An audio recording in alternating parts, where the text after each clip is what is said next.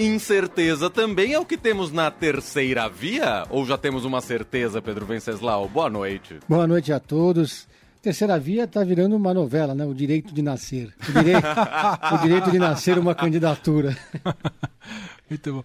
Ô Pedro, eu já vou entrar nesse nosso debate eleitoral importante, né, sobre a corrida eleitoral e a corrida presidencial e esse bate-cabeça da terceira via. Mas antes só fazer dois registros importantes aqui. Eu acho que isso entraria um pouco naquela editoria que infelizmente é, aquela editoria do eterno retorno de algo que é, nunca muda, que parece que são só notícias que manchetes que nós repetimos é, por várias vezes, infelizmente, aqui no ar ou nas publicações. Né? A primeira relacionada ao Brasil é a letalidade policial, que é sempre muito alta. Pelo menos 21 pessoas morreram e outras duas ficaram feridas na manhã de hoje na Vila Cruzeiro, na Penha, na zona norte do Rio de Janeiro, onde houve uma operação conjunta do BOP, da Polícia Militar, da Polícia Federal e da Polícia Rodoviária Federal. Claro que ainda carece de explicações né, dessa alta letalidade, 21 pessoas mortas, investigação e para entender as circunstâncias ah, dessas, dessa alta letalidade. Esse é um ponto. O outro, agora indo para os Estados Unidos, eu digo isso porque não é a primeira vez que ocorre no Rio de Janeiro em operações da polícia com um grande número de mortos. Né? E sempre choca, ou deveria sempre checar, chocar a sociedade. A segunda se refere ao contexto norte-americano, também uma notícia muito trágica e triste uh, para essa terça-feira. Um tiroteio em uma escola de ensino fundamental no Texas deixou 15 mortos, sendo 14 14 crianças e uma professora foram mortos durante ataque e autoridades confirmaram a morte do atirador. Ah, então, claro que é, realidades diferentes, contextos diferentes, mas ah, letalidades altas, sociedades muito violentas e que trazem esse nível de desesperança, seja na Vila Cruzeiro, na realidade do Rio de Janeiro, seja no Texas, nos Estados Unidos, nesses ataques constantes de atiradores solitários em escolas. Muito triste. Pedro, agora vamos aqui. Esperamos que a corrida eleitoral possa dar respostas, ainda que sempre fique num campo da, da quase ficcional das promessas, mas seria importante. O, o Bolsonaro pegou muito carona nessa coisa de resolver a segurança pública e não, não foi muito bem sucedido, né, Pedro? Exatamente. Na disputa aqui em São Paulo, por exemplo, é, o debate da segurança pública segue por esse caminho. Em ano eleitoral, para atrair o eleitor mais conservador, o eleitor mais de direita, aquele, eleitor que votou no Maluf, depois votou, enfim. É, os candidatos geralmente carregam a mão no discurso da segurança pública, naquela linha do que o Geraldo Alckmin disse uma vez, do quem não reagiu está vivo. E de certa forma, se o discurso eleitoral caminha para esse caminho, a polícia vai ser mobilizada para agir de uma forma mais dura, muitas vezes mais violenta, para reduzir o número é, da criminalidade, para reduzir os índices de, de criminalidade, e, e, isso muitas vezes acaba seguindo por outro caminho. Né? O Márcio França diz isso na entrevista. Né? Quando o próprio governador faz um discurso e é candidato à reeleição, é como se ele estivesse dando uma ordem para a tropa. E a tropa vai pegar mais pesado.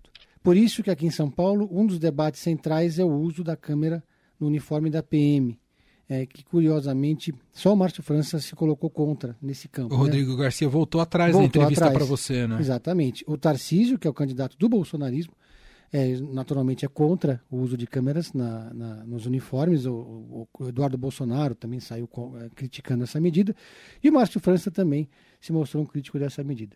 Então é, é um debate que fica a flor da pele em períodos eleitorais. No Rio de Janeiro é a mesma coisa. O candidato à reeleição é o Cláudio Castro que é apoiado pelos bolsonaristas e também faz um discurso de carregar a mão, né, de pesar a mão na, na, na, na, na segurança pública, que muitas vezes leva a casos de abuso, invasão, porque lá tem essa mobilização nas, nas comunidades, né, uhum. em onde não tem ninguém observando. Então, tudo, tudo acontece. Muito bem.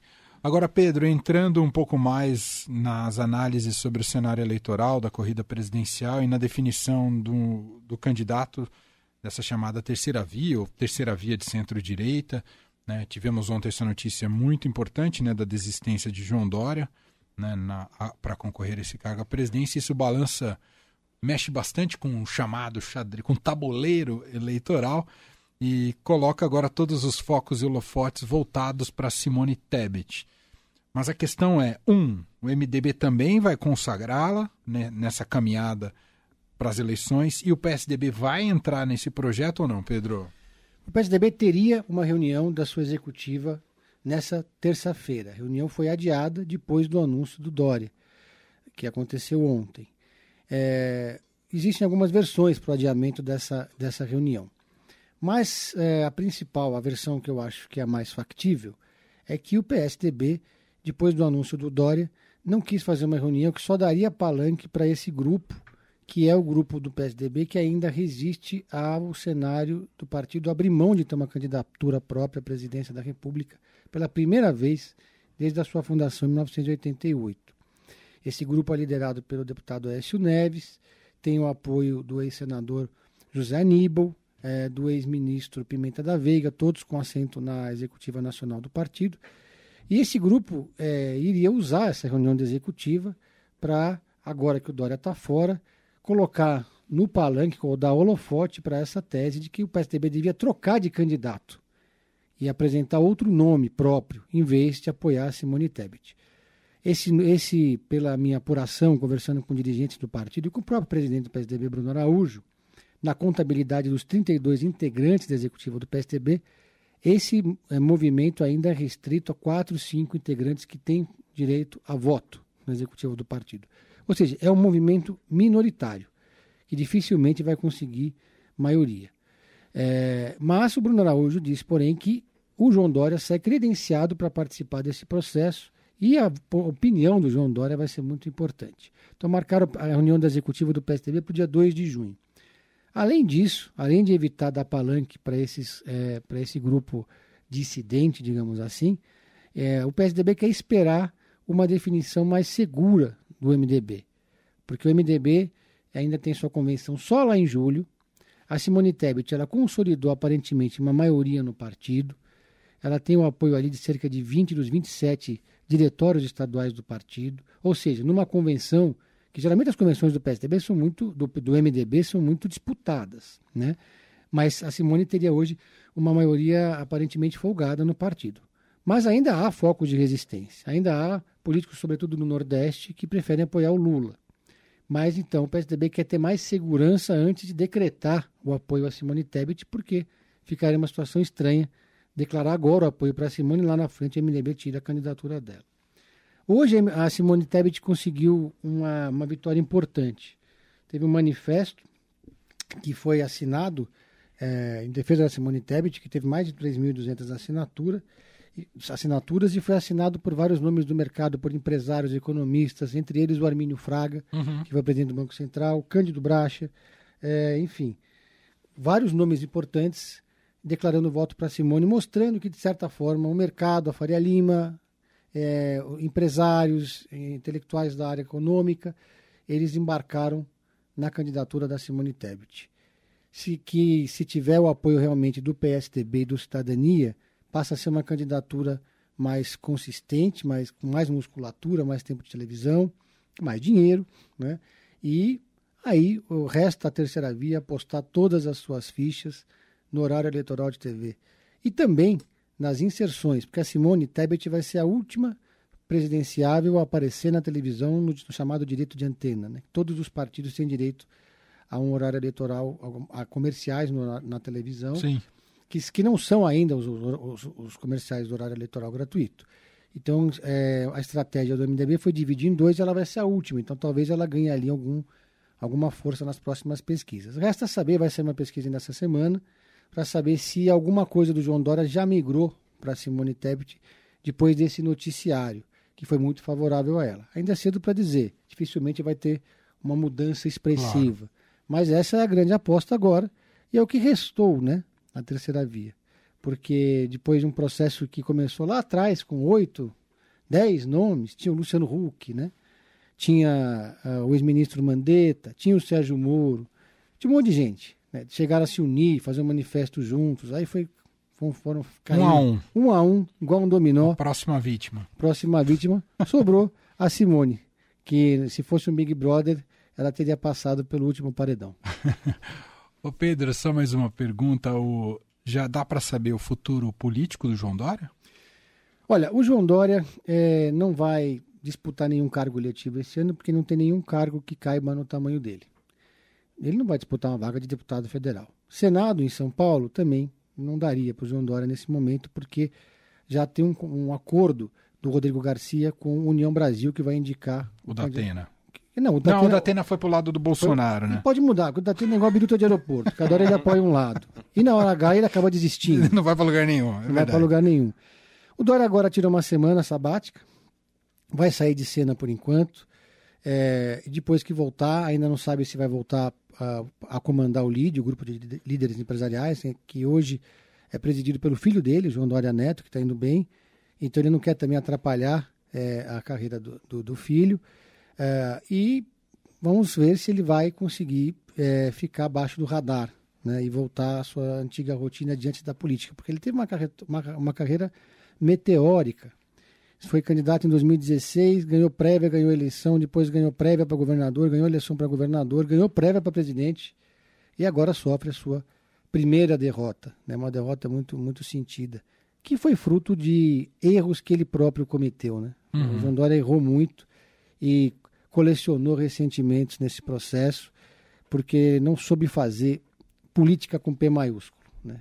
Ele, inclusive, entrou na política dizendo que era gestor, não era político. Depois assumiu-se como político, mas não respeitou os rituais da política e acabou ficando isolado, chegando nessa situação que ele está hoje. A né? despeito né? dos bons índices que ele concluiu o seu governo aqui no estado de São Paulo, muito notórios e notáveis, e, e a despeito também de todo o papel que ele cumpriu ao longo da gestão da pandemia, que também foi um papel muito destacado e que permitiu que a população fosse vacinada. Esse, essa é a grande, é o grande questão, paradoxo. É o grande né? paradoxo, porque se você olhar as, as pesquisas de intenção de voto e, e, as pesquisas de aprovação do governo, você vai ver que, que existe uma, uma discrepância. O governo de São Paulo é bem avaliado, mas se você coloca o nome de João Dória, isso despenca. Interessante. Porque existe uma rejeição pessoal muito grande ao João Dória. Entendi. Inclusive o marqueteiro dele, que era o Lula Guimarães, é, costumava dizer que se o, se o Dória fosse o mesmo candidato, o trabalho dele ia ser desconstruir uma rejeição pessoal. Uhum. É, que é mais difícil do que desconstruir uma rejeição de governo.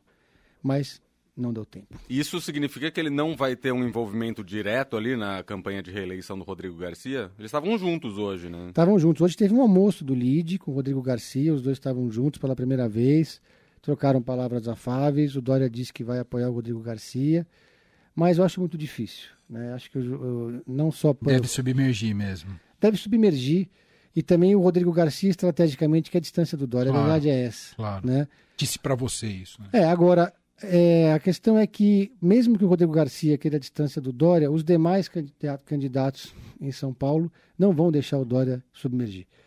Márcio França, Fernando Haddad, Tarcísio, todo mundo vai colar o Dória no Rodrigo Garcia para desgastar o Dória. Uhum. Então isso, de certa forma, vai ser uma questão a ser tratada na campanha do Garcia.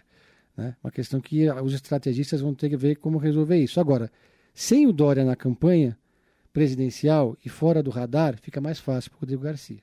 Ele já adotou um discurso de que ele tem a carreira dele, o João Dória tem a dele, cada um está na sua, e ele vai se apresentar para a população, mas certamente essa história não vai, não vai acabar assim tão, tão cedo para o Garcia. Muito bem. Pedro Venceslau, repórter de política do Estadão, hoje aqui com a gente no estúdio da Rádio Dourado, volta na quinta-feira. Antes, você quer dar alguma dica de Pedro em série? Tá dando tempo para assistir alguma coisa, Opa, Pedro? Super dá. É, eu assisti um filme que ele não é novo, ele é de 2018, mas chegou acho que recentemente na plataforma Netflix, que é Piratas da Somália. Hum. Que tem uma participação brevíssima, mas deliciosa do Alpatino. É a história de um, de um estudante de jornalismo que se forma, é um canadense de classe média, que fuma maconha o dia inteiro, mas tem sonha em, em, ser jornalista de verdade. E um dia ele encontra o Alpatino, que é, faz o papel de um velho jornalista, experiente, que fala para ele, olha, você... E, ele, e esse jovem estudante recém-formado queria fazer Harvard, tinha feito a Universidade de Toronto. O Alpatino fala, você não vai aprender nada na sala de aula. para aprender jornalismo, você tem que ir para campo. Escolha um lugar remoto, perigoso. Nossa!